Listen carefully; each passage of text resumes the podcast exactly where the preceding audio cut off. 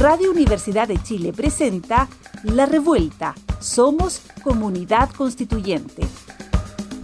El magazine radial que celebra la escritura de la nueva constitución y propone un punto de encuentro para analizar su contingencia. Conduce Andrea Gutiérrez Vázquez junto a las opiniones de Constanza Valdés, Carolina Redondo, Daniel Urrutia y Nona Fernández.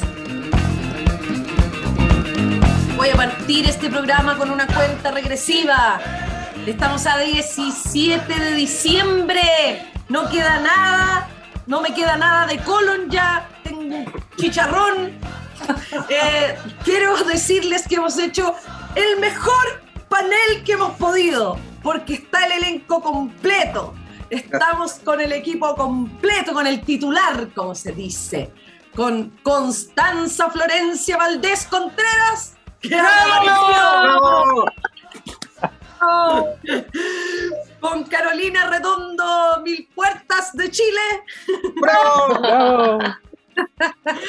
Con nuestro querido juez respetable de la República, Daniel Urrutia, no puedo decir tu segundo apellido. ¡Bú! ¡Bravo! Bravo. Demasiado fino para mí, amigo. Oye, y la, y la multi, no sé cómo se despliegan tantos lugares a la vez. Nona Fernández, en los metros, en los escenarios, en las ferias del libro, Bravo. en todas partes. Y Somos muchas. somos muchas Nona Fernández. Eso tienen que saberlo. Tienen que saberlo. Bueno, hemos reunido a este, a este panel de ilustres para conversar sobre lo que nos queda, que es nada. Ya ni siquiera estamos en periodo de campaña legal. Ya todo, ya todo se acabó. Toda, eh, se ha jugado todas las fichas. Eh, vamos a comentar, no sé si ustedes quieren, de los cierres, de las aperturas, de las franjas, de las metidas de pata, de los aciertos, de lo que quieran estos panelistas. Eh, y voy a partir por Nona Fernández, que siempre tiene como la palabra a, a flor de piel. siempre, siempre tiene preparados los textos, si no pregúntenle a Natalia Valdebenito. Eh, siempre tiene ahí el guion. Eh, Nona, ¿con qué te quedas de este proceso de la segunda vuelta, digámoslo, amiga? Porque este es un, pro- un programa nomás, ¿ya? Sí, oye, nada. eh, además de quedarme también con el color en la mano, eh, que yo creo que eso es algo que compartimos todas, todos, todos. A ver, eh, me gustaría como hacer, podría pensar en hacer constelar varias imágenes de estas, de estas tres semanas, ¿no? Tres o cuatro semanas, creo que somos las que hemos vivido. Y en todas esas imágenes siento que las mujeres son súper protagónicas de esas imágenes. Pienso, a ver, pienso en Michelle Bachelet y en su encuentro con Gabriel, con Hawaiana, me encantó. Hawaianas, hawaianas. África, la hawaiana de, de Con. Dorito. Eh, No la vi, no vi eso, no vi la hawaiana. Te la mandamos por interno. Tienes que saber verla. Pienso también en la imagen, pienso en, en- en lo que ocurrió en, el acto de las feministas y las disidencias por Boric, lo significativo que fue ese acto, lo importante que era también que el mundo de las feministas y las disidencias dieran un apoyo eh, concreto y, al candidato. Eh, pienso también en, en cómo el candidato pinochetista eh, tiró por la borda un ministerio de la mujer, lo volvió rápidamente y ahora tiene una campaña que está dedicada eh, a las mujeres, porque lo ha dicho, ¿no? Eh, pienso sin duda en la, en la muerte de Lucía Iriar, digamos, y en todas estas, y en lo que eso significa simbólicamente, ¿cachai? Pa- para el país, para este- en, este, en, este, en este déjà vu tremendo en el que hemos estado habitando durante tanto tiempo, lo que significa la muerte de Lucía Iriar de Pinochet. Y en todas estas imágenes las mujeres están constelando. Y eso quiero, me hace sentir, me hace pensar que las mujeres vamos a hacer la definición de esta, de esta segunda vuelta. Yo quiero creer que somos las protagonistas de esta segunda vuelta, si bien no estuvimos en, la- en las papeletas, eh, no, no hay ninguna mujer haciendo una carrera presidencial en este momento, lo que es una pena, lo que es una tremenda pena. Voy a agregar otra cosa, otra imagen también. Eh, la aparición de Irina, la aparición de Irina en, en, en la campaña. Con nosotras, ¿ah? Ah, no, no, no. fue Don Francis, fue Don Francis. Pero también lo importante que fue reconocer al candidato eh, en un proyecto de pareja eh, y desbaratando todas las lógicas convencionales también de lo que puede llegar a ser una pareja contemporánea, ¿no? y en todas estas imágenes están las mujeres y creo de verdad y esto es algo, una fantasía que yo tengo, que somos nosotras, perdóname Dani, por favor, que tú estás aquí con, con nosotras, pero creo que somos las que vamos a hacer la diferencia en esta segunda vuelta. Oye, perdón, yo solo quiero agregar algo. Creo que más que em, Gabriel con Irina, em, como desmantelando esta lógica eh, convencional, yo creo que es desmantelando esta lógica conservadora, porque parejas eh, que viven, eh, que conviven, que tienen un proyecto de familia con o sin hijos, eh, sin la necesidad de casarse, yo creo que somos muchas y muchos quienes tenemos esos proyectos. Lo que pasa es que este Chile conservador nos ha mostrado que igual es heavy que, eso sea innovador.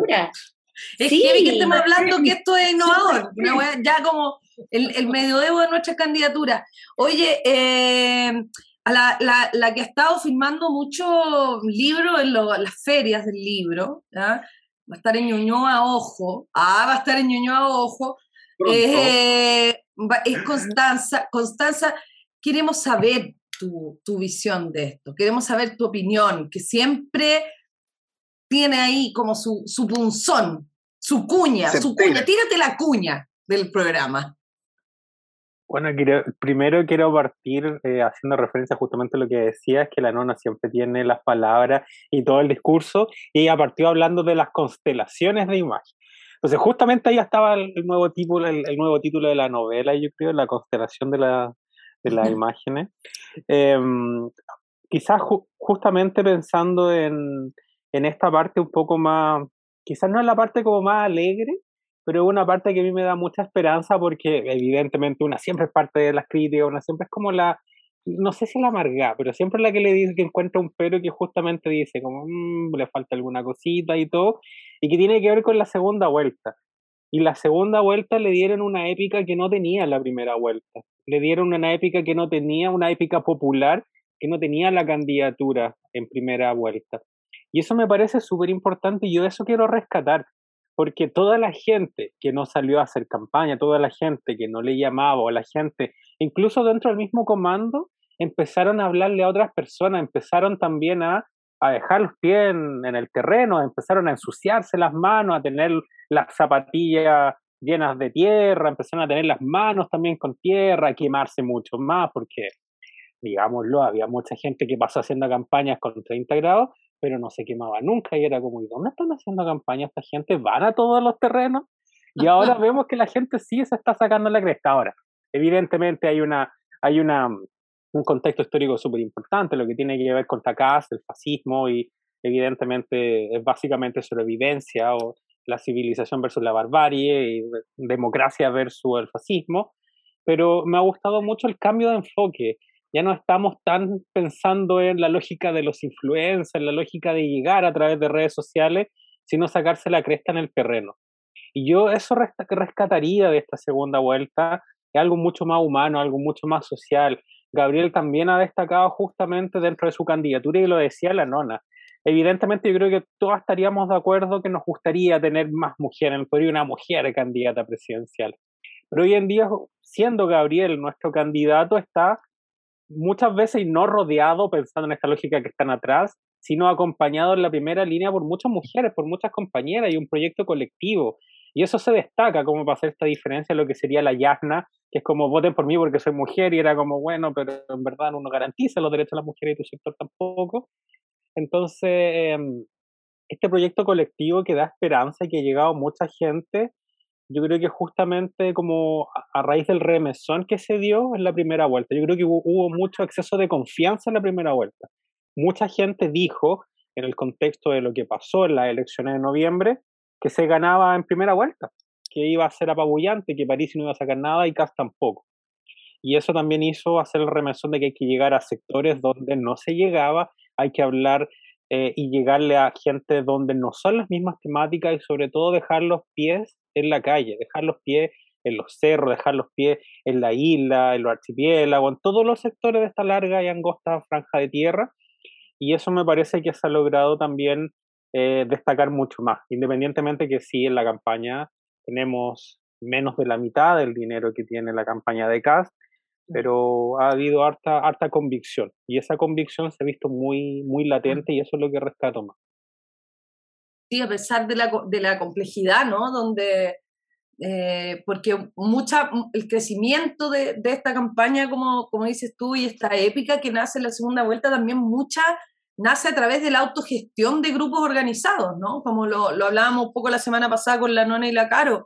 Eh, esto también tiene un cierto caos eh, que ha sido parte de esa mística, un caos que no es un desorden, sino que más bien tiene que ver con la expresión y con la identidad y con el desborde, efectivamente, porque si el comando avanzaba como uniformadamente o compactamente solo, no iba a pasar mucho.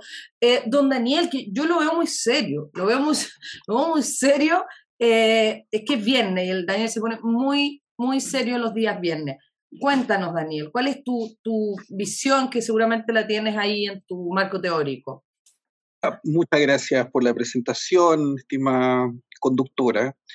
Em, yo he reflexionado estos días Em, en relación a lo que decía Connie, eh, esto de civilización o barbarie.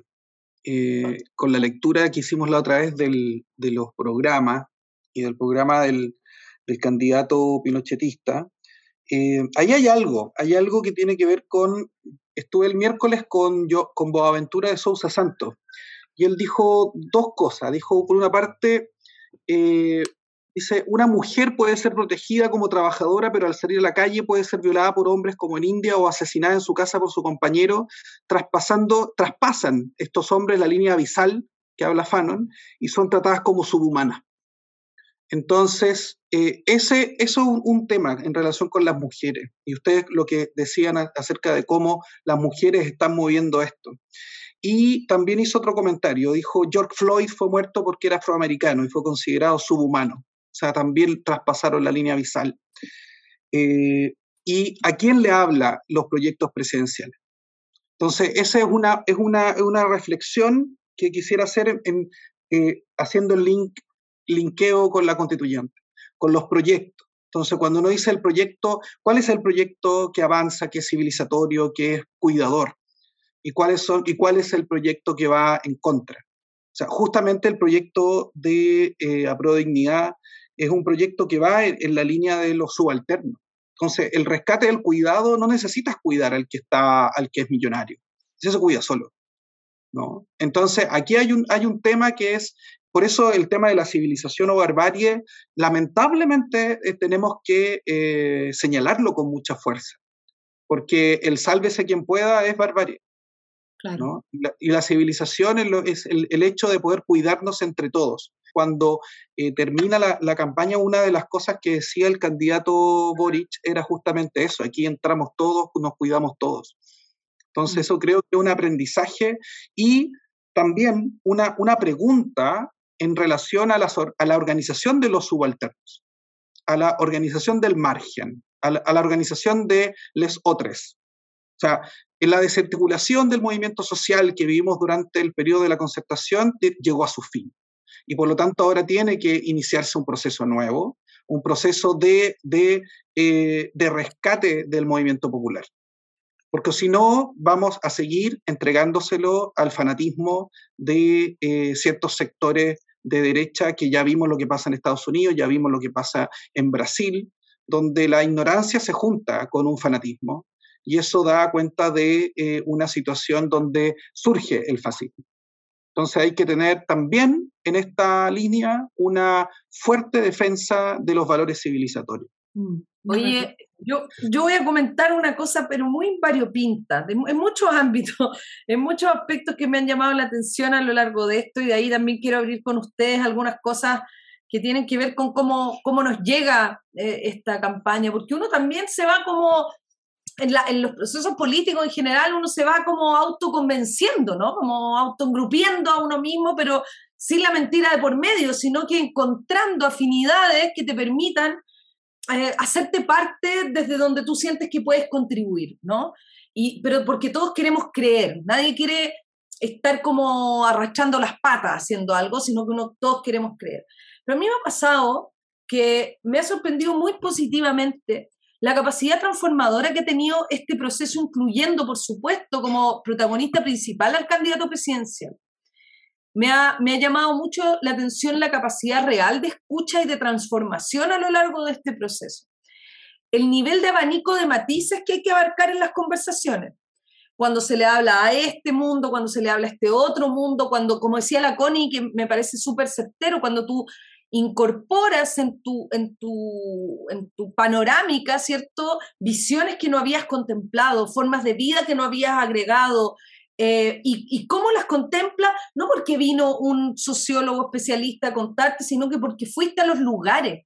Y ahí quiero decir que la incorporación de personas que están en la actividad política y que tienen mucha calle, y quiero ahí hacer una mención especial, por ejemplo, al desafío que se puso Carlos Cariola con el millón de puertas por Gabriel Boric, eh, que superaron el millón de, con la Teletón esa cuestión, como superaron el millón de puertas, pero en el fondo haciendo un trabajo que era de distinguir también ciertas zonas y ciertos territorios donde nadie le había tocado las puertas a las personas. Y que también lo hicieron la suma de otras fuerzas políticas. El otro día leía compañeras de la coordinadora 8M en Bajo, en Bajo de Mena, que en el fondo estaban llevando conversaciones necesarias a lugares que, como señala la CONI, no se estaban llevando, no se estaban teniendo esa, esas, eh, esos esos espacios de diálogo, esos espacios, ¿cierto?, de reflexión, de encuentro, que a veces son pequeñas cosas que tú puedes decir, que tú puedes revelar y que para la gente están privadas de recibir esa información,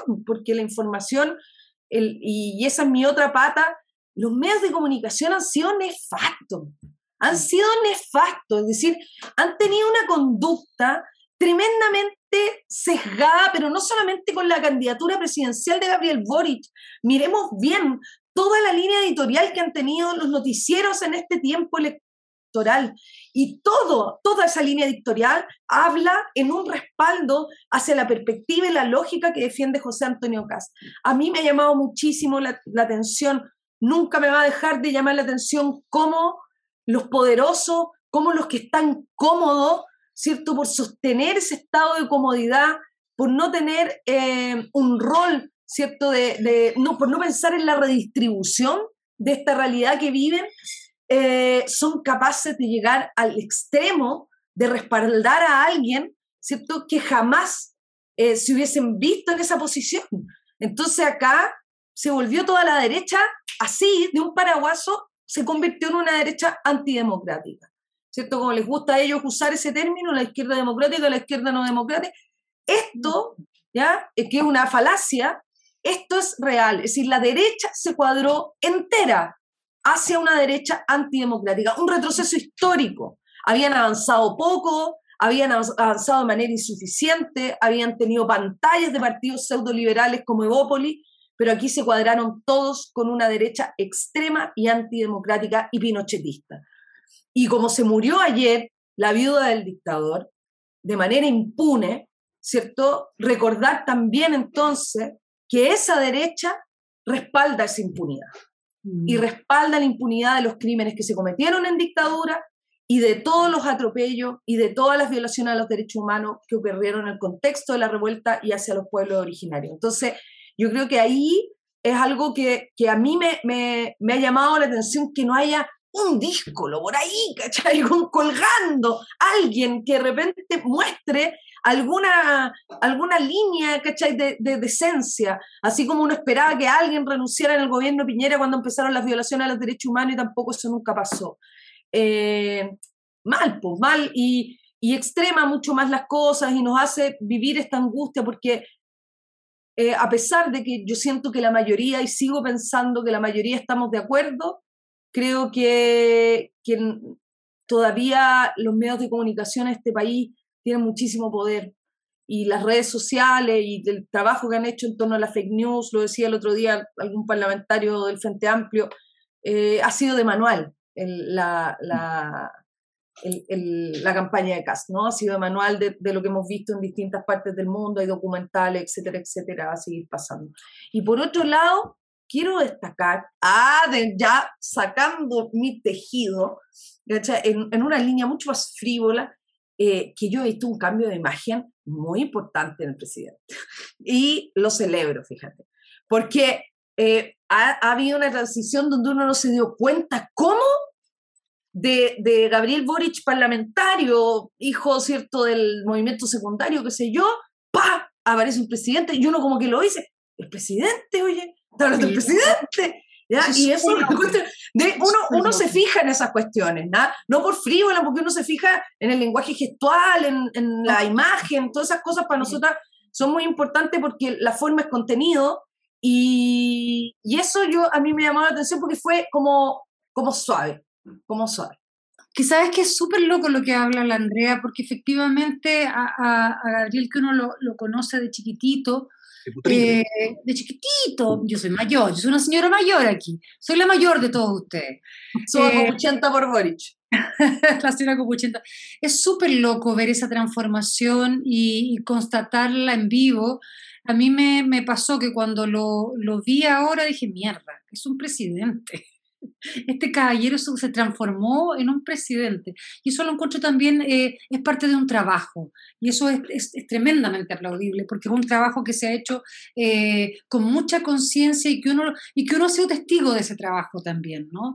Eh, y lo encuentro hermoso. La verdad que lo encuentro súper, súper, súper aplaudible y me conmovió. A mí me ha conmovido eh, esa transformación, esa delicadeza, esa conciencia, esa autoconciencia que por lo demás es tremendamente honesta. No la veo como una solamente como un disfraz, digamos. No, no, no, eran como los coaching de, de Arturo. No, Oye, la escucha de, los coaching de Arturo Zúñiga cuando empezamos en los brazos. Carolina Redondo, queremos escucharte. Por eso hemos esperado tanto para poder recibir tu opinión tomando lo último que estaba diciendo la Andrea y la Nona, creo que hay que hacer aquí una, una pyme eh, que colabore en, en, el manejo también de la voz de nuestros políticos y políticas en Chile, porque yo llega un momento donde digo, ¡Ah! se van a quedar sin voz, porque entre el estrés, la emoción, el cansancio, hay que hacer ahí un entrenamiento importante eh, vocal, porque el contenido lo tienen, las ideas las tienen, la fuerza la tienen, pero hay que, yo creo que ayudar y colaborar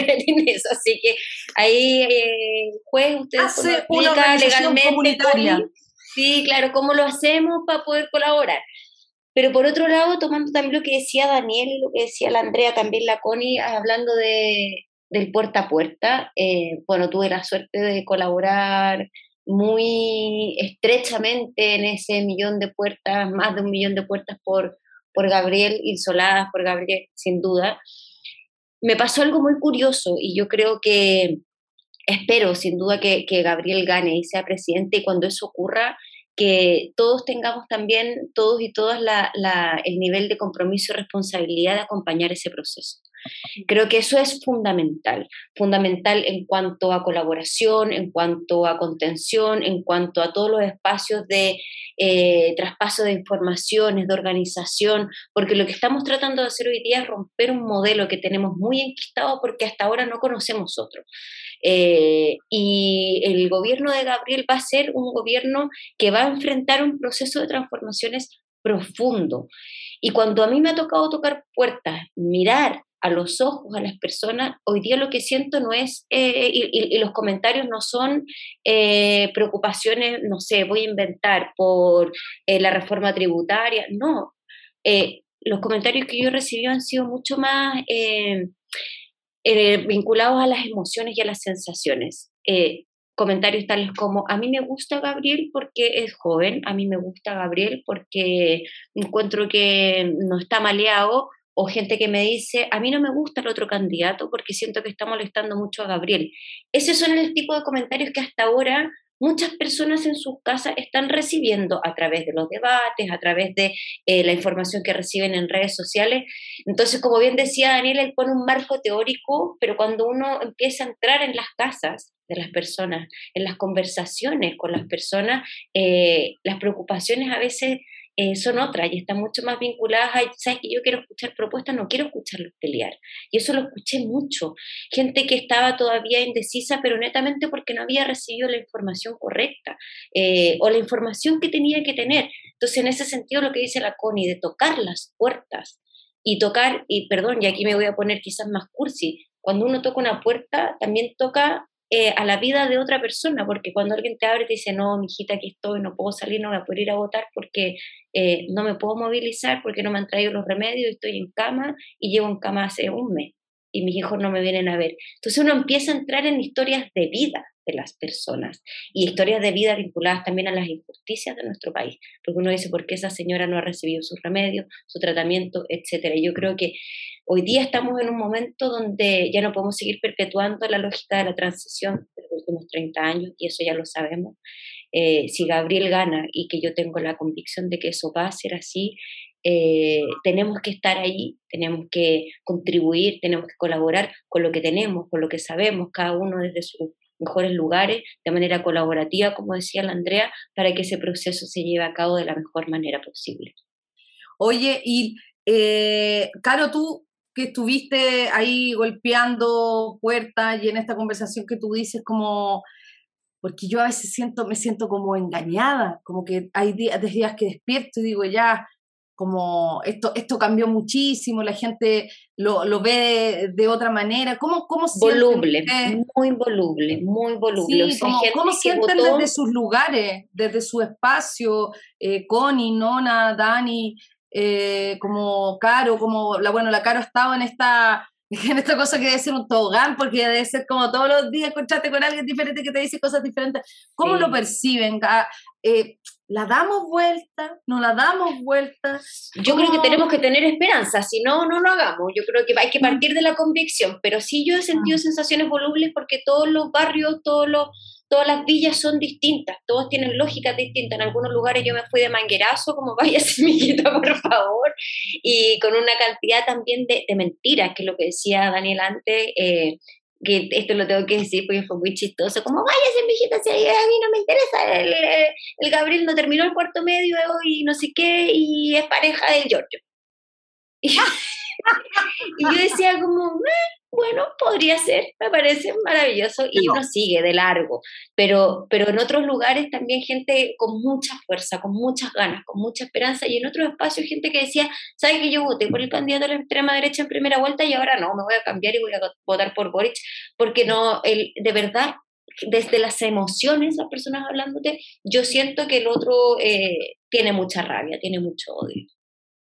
Eh, lo que a mí me ha tocado, por ejemplo, yo no hago campaña, no, no, puedo participar en actividades políticas, pero el conversar con los conserjes, con mucha gente en la calle, es como una sensación de que sí, pues hay que buscar, además, no es solamente el voto de la persona, sino que es buscar el otro, el otro que no fue, el otro que no estaba. Y de repente un, un querido amigo huerquén del pueblo Huilliche, eh, un saludo a Juan Laveque Lancheo, eh, me dijo, miren, el joven tiene que rodearse de otras personas, tiene que rodearse de la gente que tiene experiencia, que ha pasado por otras cosas, porque eso le va a otorgar también una, un otro, otro tipo de, fuerza. Entonces yo creo que lo que ustedes han dicho en relación a esto, de que se está rodeado de grandes mujeres, pero también últimamente también ha recibido cuando llegó la SOA Bachelet, cuando llegaron otros que a lo mejor estaban más criticados por los 30 años de la concerta y todo, pero llegaron también y también se pusieron ahí eh, cerrando fila justamente en contra de la barbarie. Entonces, eso, eso el, mismo Huerquén me dijo, yo aquí en, el, en, la población tengo al menos a 15 más que no fueron en la primera, yo tampoco fui en la primera, y vamos a ir ahora. Sí, eso, eh, yo creo que ese voto es, muy conquistable. Yo, yo, en la experiencia de estos días, yo, claro, yo creo que a, mí me pasa, conversaba mucho, la, la Caro ha estado súper presente en ese trabajo y la Caro también es un rostro que es conocido y que es querido por la gente por el trabajo que ha hecho también mucho televisivo, ¿caché? Que eso es muy bonito lo que uno ha visto, cómo, cómo son queridas eh, las actrices y los actores que han trabajado mucho en tele. Una que, una que no es nadie, digamos, y que va a la... Uno tiene otro estatus, cuando es que es súper loco, porque también yo he conversado harto con las compañeras eh, que han estado en este trabajo y, como, como NN uno tiene otro estatus cuando conversa con la gente, eh, seduce de otra manera a la gente o sencillamente no la seduce y recibe más agresividad también.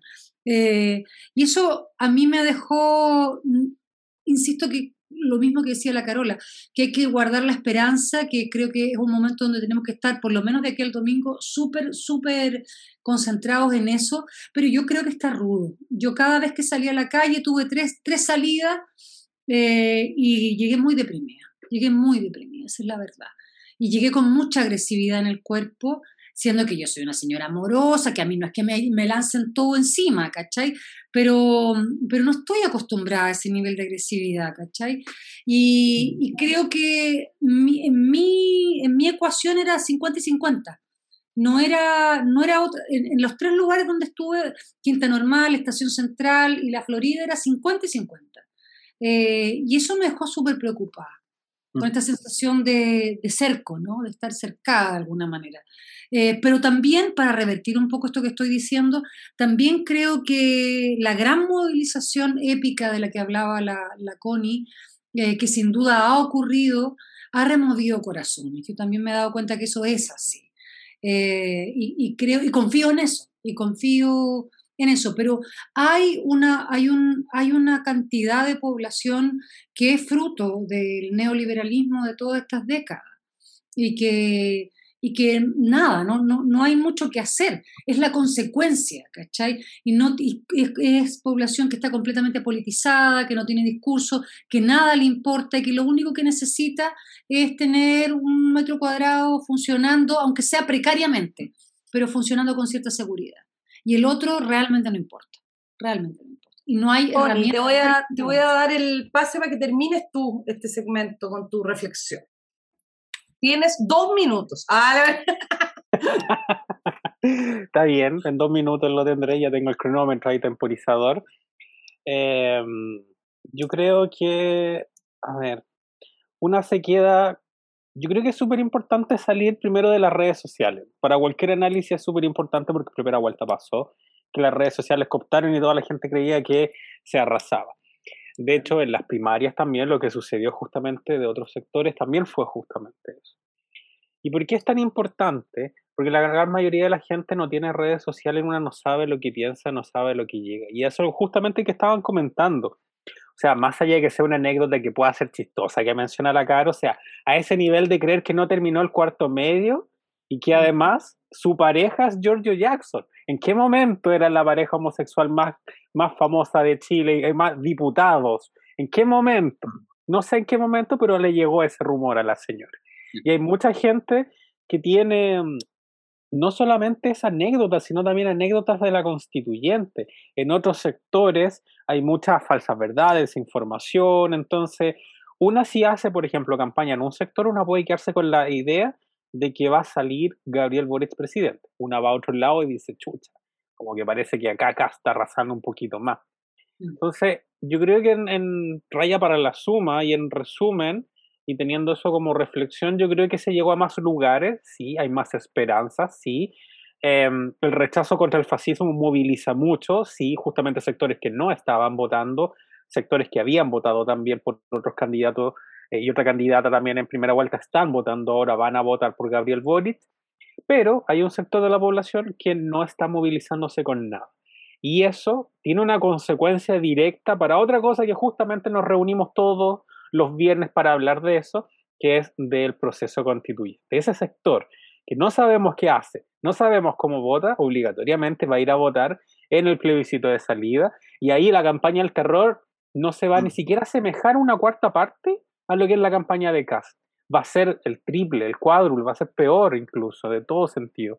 Entonces ahí me parece que hay que tomar lo bueno, hay que cambiar lo malo, las estrategias, pero sobre todo empezar a articularse y a generar también eh, estrategias para atacar las mentiras y las campañas del terror. Que la gente que no va a votar o la gente que va a votar equivocadamente de acuerdo por no, no por la postura, sino en sí por los argumentos, es por campaña del terror. Perfecta, Connie. ¡Ah! Seca. Oye, eh, mucha cuánta falta hacía, yo me siento tan mediocre. Oye, eh, querido, vámonos a comerciales, a las pausas comerciales de acá de la Radio Universidad de Chile para que usted se entretenga, se informe y sepa todo lo que está pasando. Y vamos a seguir conversando y, por supuesto, viendo nuestras secciones. Ya volvemos. Sigue en la revuelta. Somos comunidad constituyente. Radio Universidad de Chile 102.5 FM.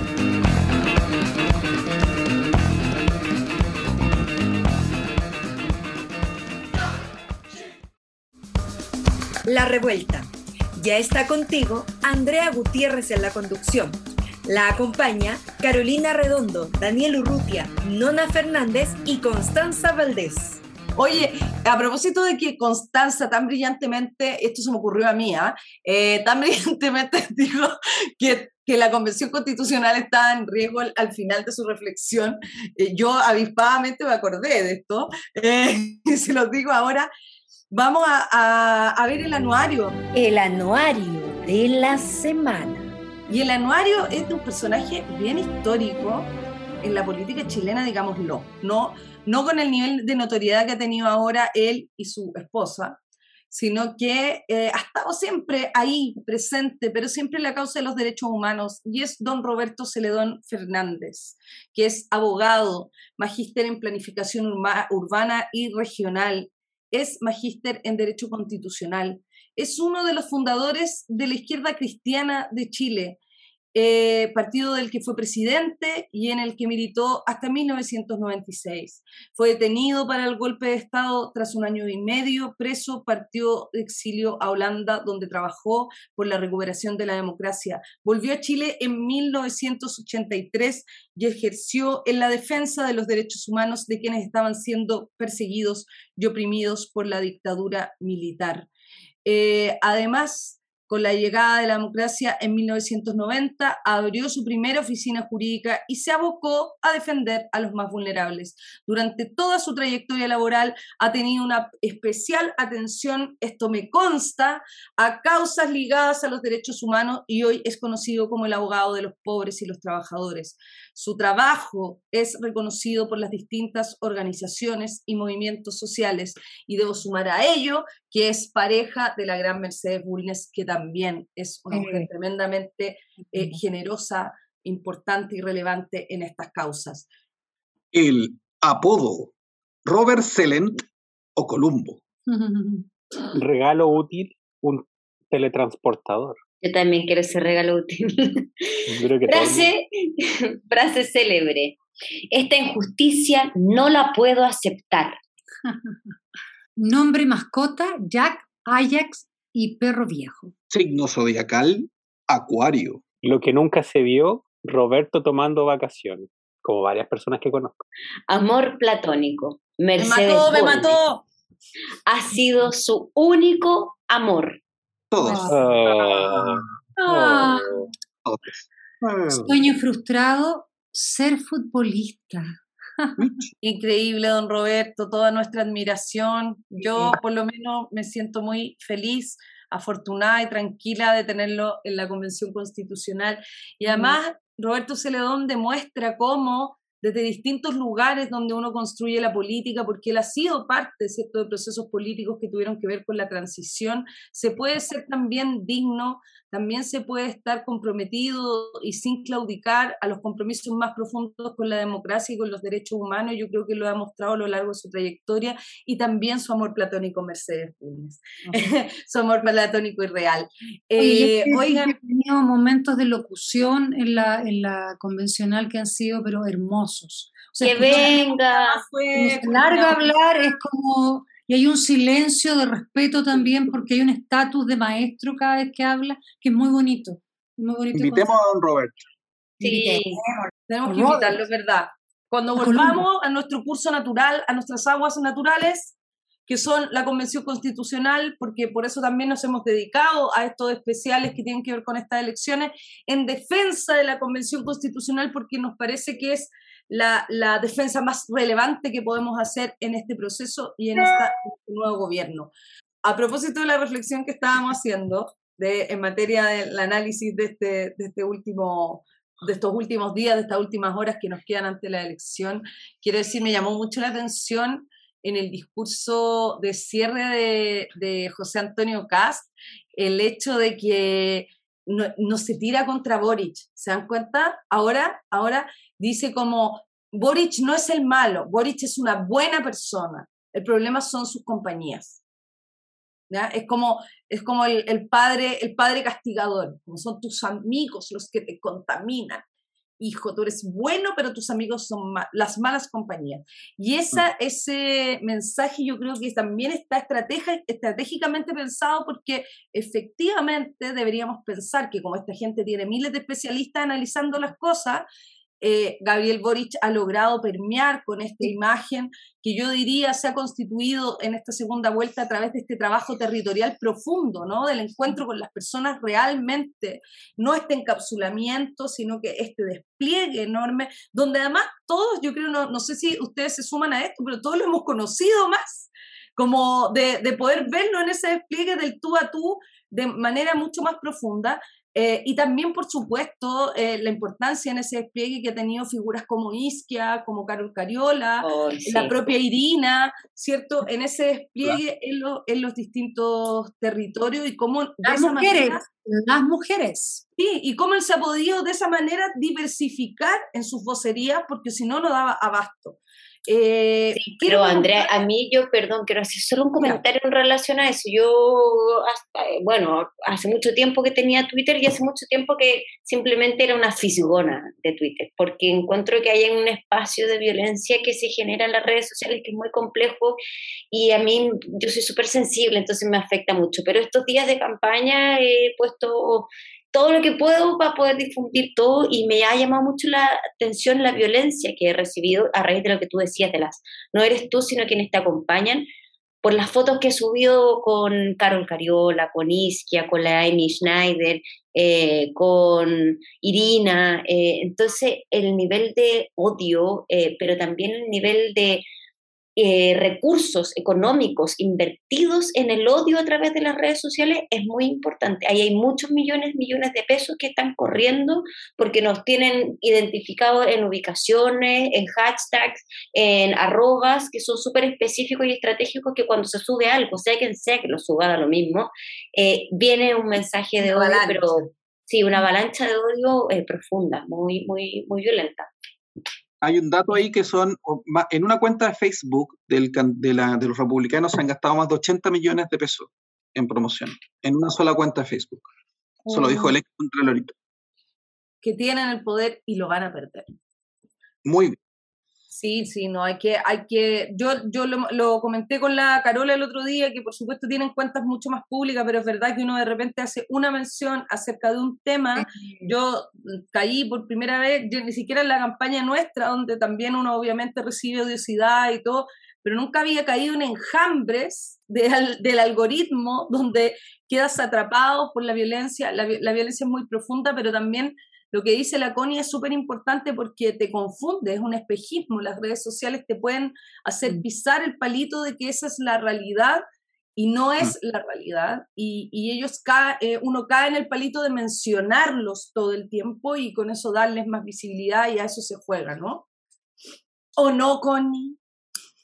Sí, de hecho, en general el, el consejo que se da mucho dice, en su momento, justamente después de la primera vuelta, fue no darle visibilidad algorítmica en primer lugar, en segundo lugar, no mencionarlo de igual manera, si lo mencionaba hacer a través de pantallazo o incluso sustituyendo las letras con números para que no apareciera en las búsquedas, no ocupando tampoco a propósito de la visibilidad algorítmica, no ocupando los mismos hashtags tampoco, y en último lugar también atacando la campaña del terror a través de propuestas y lo que significaba también eh, cosas concretas propositivas, por eso hubo muchas gráficas y bueno, también las distintas formas de estrategia digital para llegar a las distintas plataformas digitales. No es lo mismo, bueno, Twitter es una burbuja. Twitter es una burbuja donde la mayoría de la gente que está en Twitter ya tiene claridad por quién votar o por quién no, independientemente que se vayan de alguna manera encauzando, etcétera. Pero en Facebook, por ejemplo, en la plataforma de, la, de las mentiras, de las posverdades. De hecho, Facebook fue lo que hizo de alguna manera también que ganara a Bolsonaro en, en Brasil.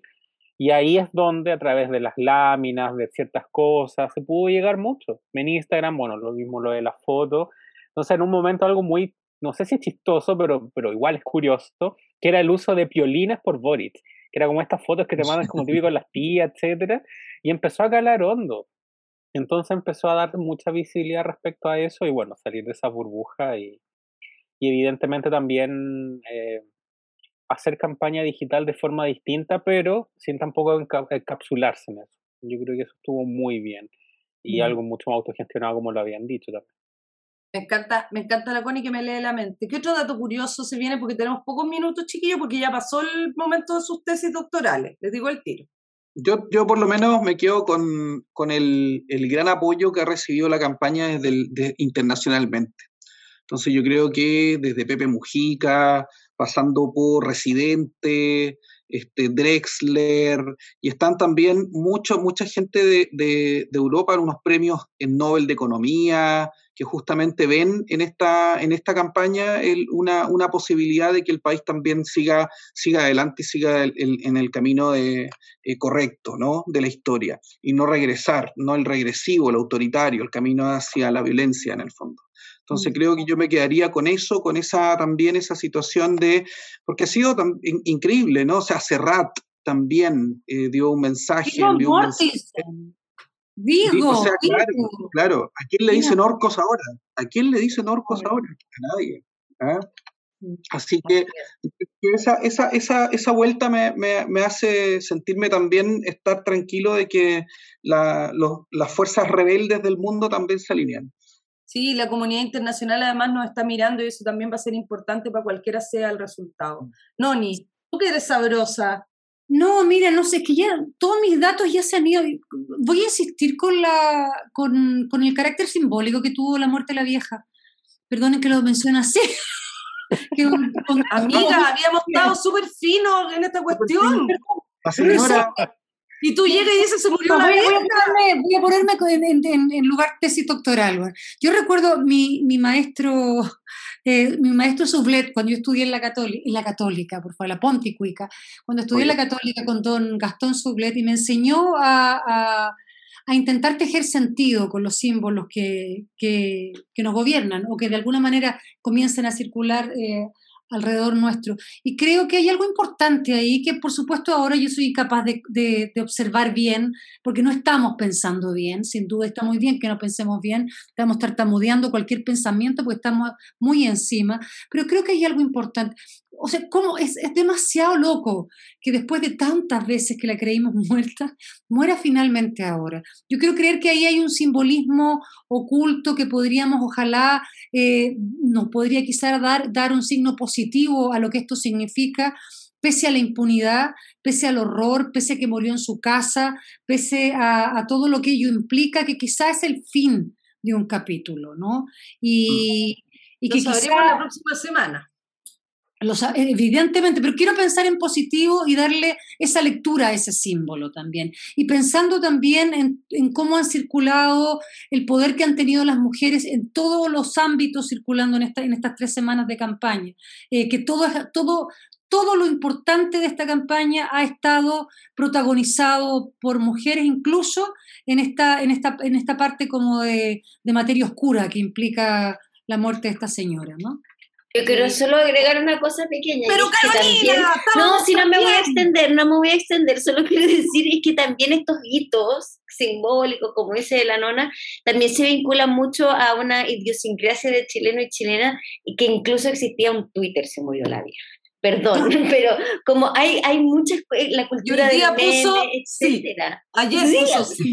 Pero o sea, también hay algo que nosotros atacamos desde el humor que también es muy interesante, cómo también vamos reaccionando, cómo nuestra idiosincrasia se, se manifiesta. Solo eso. Eh, yo solamente decir que yo en el primer capítulo, después de la primera vuelta, dije que Boric tenía una imagen difusa y hoy día encuentro que tiene una imagen clarísima y nítida para la ciudadanía. Eh, así que eso. Oye, ahora Cortina musical. El silabario constituyente. Comisión de Sistemas de Justicia, órganos autónomos de control y reforma constitucional. hoy día vamos a dejar leer el, el a Daniel, porque solamente él está autorizado para eh, leer. Comisión de Sistemas de Justicia, órganos autónomos de control y reforma constitucional. Esto es una unidad técnica que aborda el Poder Judicial, el sistema de justicia, el Ministerio Público, el sistema de persecución penal, las reformas constitucionales, las normas transitorias, la autonomía del Banco Central, entre otras materias que operacionalizan el funcionamiento del Estado. La coordinación está a cargo de Vanessa Jope, Movimientos Sociales, y Cristian Viera, Frente Amplio. Oye, Dani, ¿tú tuviste la posibilidad de ir ya? Sí, efectivamente la semana anterior eh, pude asistir, eh, fui, fui como invitado y, mm, y, estuve en la comisión y pude exponer. Yo creo que hay, hay hartas cosas que darle vuelta. Hay una primera cosa que habíamos, habíamos conversado acá en el programa que tiene que ver con la composición de, la, de los constituyentes en esa comisión y da la casualidad que hay bastantes, hay muchos eh, inscritos de eh, sectores de derecha más bien del rechazo. Y esto tiene una explicación. En el sistema de justicia se, eh, se juega al final la aplicación o no de la Constitución. Y eso es bastante importante porque al final el derecho es lo que aplican los tribunales. Entonces, si no hay modificación a los tribunales o si se mantienen en un ámbito autoritario, jerárquico, sin reforma, el dique al cambio constitucional va a ser muy grande. Entonces, en, este tiempo han recibido o están recibiendo más de 260 organizaciones y personas, en, también en, unas sesiones maratónicas de eh, básicamente 10 minutos para cada organización. Han escuchado desde el presidente de la Suprema, organizaciones internacionales como la Fundación del Debido Proceso Legal, al Centro de Estudio de Justicia de las Américas, profesores de Derecho, etcétera, profesoras. Y yo quisiera solamente informar lo siguiente, o más bien invitarlos a que vean o a que puedan, a que puedan ver efectivamente la, eh, antes de esta semana territorial, la semana anterior, el viernes, puedo estar equivocado, pero es jueves viernes, que señalan que cada uno tuvo tres minutos para exponer. Entonces expusieron, y hay, cosas bien interesantes que tienen que ver, por ejemplo, con que hay un cierto consenso en la eliminación del Tribunal Constitucional. O sea que el Tribunal Constitucional pareciera ser que al menos en la Comisión de Justicia no estaría pasando el, para la nueva Constitución. Entonces, eso... después, después de las elecciones presidenciales nos debemos eh, abocar a estas tareas y a estas vigilancias que tenemos que volver a hacer. Lo que pasa es que hoy día la más grande de las vigilancias es que el pinochetismo no llegue a la presidencia de la República, digámoslo así. Entonces, queridos panelistas y queridas panelistas, sobre todo, eh, quiero decirles que se ha terminado el tiempo del programa. Al principio yo estaba tan emocionada por después de 99 años de espera, como dice Natalia Valdebenito, eh, que se me, se me, fue dar la ganadora de, del libro. Entonces, ¿me ayuda alguien con la frase de la semana pasada? ¿Se sabe la frase? Yo voy, yo voy. Han cambiado muchísimas cosas y creo que así también hay que repensar el poder y las relaciones que emergen de él. ¿Quién dijo eso, Carolina Redondo? no sé. la frase la dijo Irina Caramano. Te saca foto con ella, la sube a redes sociales y no reconoces lo que hace. Oye, eh, y el libro que se ha ganado Margarita Burgos, Ita Burgos en Twitter, es Debemos ser felices, que yo quiero ese libro, mándenmelo por favor, de Rafaela Lajore, ¿cómo se dice Lajore? No sé. Lajore, vamos a decir. De editorial Montes, Montacerdos. Oye, eh, muchísimas gracias, editorial. Y esta semana tenemos a una querida, la, yo la adoro esta galla. No aceptes caramelos de extraño, que es un conjunto de cuentos eh, de nuestra querida Andrea Jeftanovich, de la editorial Diego Portales. Y la frase de esta semana es... Las universidades y disidencias saben que en nuestro gobierno van a ser acogidas y protegidas. ¡Chan! Ahí se las dejamos. ¿Quién habrá dicho eso? ¿Quién habrá dicho eso? Oye, muy interesante. Participen en el, en el eh, concurso. Y quiero decir, aprovechando que voy a presentar esta canción, que yo amo a este hombre. Eh, y además, grabó un video de apoyo a Gabriel Boric con mm. muchísimo cariño, muchísima poesía, como solo él sabe hacerlo. Jorge Drexler, La guerrilla de la concordia, con esa canción les dejamos y nos encontramos el próximo viernes, sea como sea. Ganamos. Chao. Chao familia. Chao, queridos. Chao, nos vemos. Ir a ciegas, el corazón despega mientras todo arde.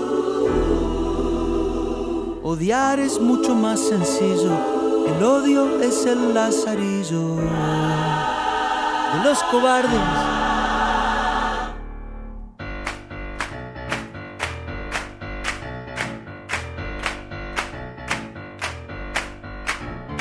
Armémonos, armémonos de valor, armémonos, armémonos de valor hasta los dientes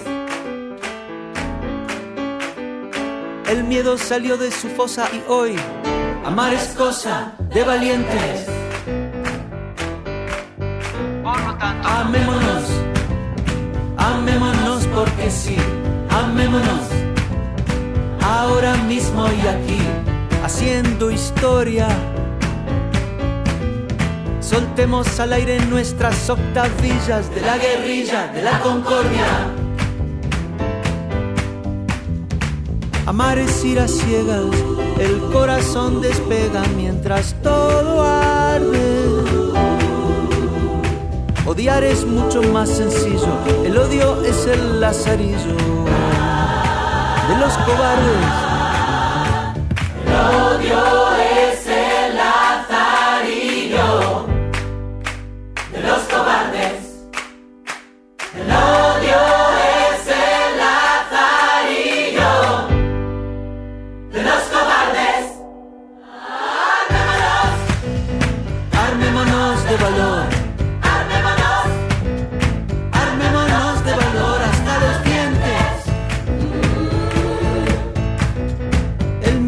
de su fosa y hoy amar es cosa de valiente.